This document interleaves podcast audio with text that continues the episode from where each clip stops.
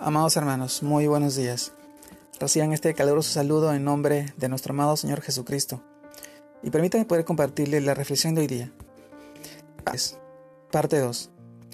Y esto nos lleva al texto de Marcos, capítulo 7, verso del 9 al 12. Y nos dice de esta manera. Les decía también, bien invalidáis el mandamiento de Dios para guardar vuestra tradición. Porque Moisés dijo, honra a tu padre y a tu madre, el que maldiga al padre o a la madre muera irremisiblemente. Pero vosotros decís, basta que diga un nombre al padre o a la madre, es, el cor es corbán, que quiere decir mi ofrenda es a Dios. Todo aquello con que pudiera ayudarte, y no le dejáis hacer más por su padre o por su madre. Marcos capítulo 7, verso del 9 al 12.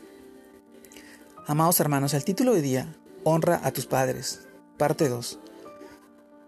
Y esto nos lleva a, la reflexión de hoy día, el cual nos dice, honra a nuestros padres.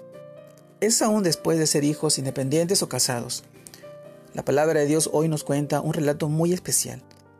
Y es el, y es el que el de Jesús amonestando a los fariseos y escribas de la época porque habían cambiado el mandamiento de Dios que dice honra a tu padre y a tu madre por el mandamiento de ellos, que decía que si una persona entregaba todos sus bienes como ofrenda a Dios, quedaba absuelto de proveer, de cuidar o ayudar a sus papás.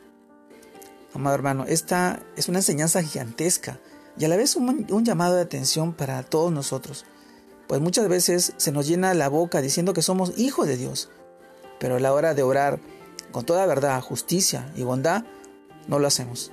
Nos quedamos como los religiosos de ese tiempo, honrando a Dios con nuestros labios, pero en realidad nuestro corazón está lejos de Él. Amado hermano, no podemos pretender honrar, agradar o alabar a Dios si no cumplimos con sus principios, si no obramos justamente, si no producimos fruto y sobre todo que lo glorifique.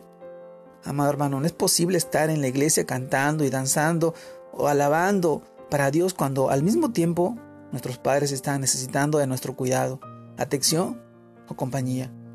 Debemos comprender que honrar a nuestros padres es honrar a Dios. Existe un momento muy particular en la crucifixión de nuestro Señor Jesucristo, y en la cual es muy importante que reflexionemos hoy en día.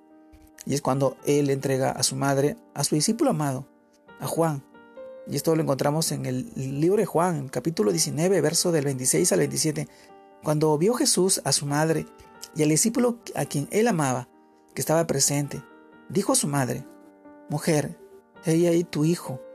Después dijo al discípulo, he ahí tu madre. Y desde aquella hora el discípulo la recibió en su casa. Hermanos, logramos notar lo importante que es para Dios la honra a nuestros padres. Es casi imposible que se cumpla el propósito de Dios para nuestras vidas si hay falta de honra a nuestro Padre o nuestra Madre.